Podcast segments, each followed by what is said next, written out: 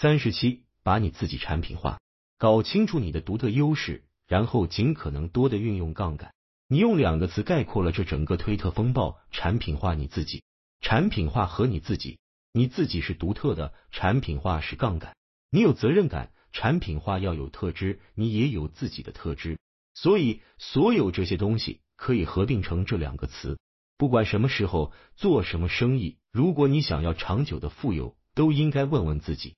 这是我的真实写照吗？我表现的是我自己吗？然后再问我有没有产品化，有没有规模化，有没有利用劳动力、资本、代码或媒体来做杠杆？所以这两个字非常简便，有力记忆。这是什么播客？这是一个叫做 Naver 的播客。我就是在用这个播客把自己产品化。你要弄清楚自己的独特优势是什么，或者你独一无二的地方，然后尽可能的利用杠杆。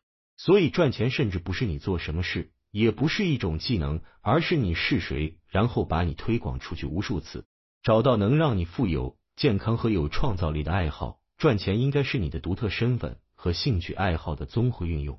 另一条我很喜欢的推特，这个不是我的，是别人发的。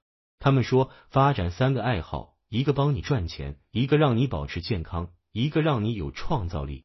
我想稍微改一下。我会说一个帮你赚钱，一个让你保持健康，一个让你更加聪明。就我而言，我的爱好是阅读和赚钱，因为我喜欢与初创公司合作，要么投资他们，要么一起头脑风暴帮他们启动。我喜欢创业初期的构思和创意阶段。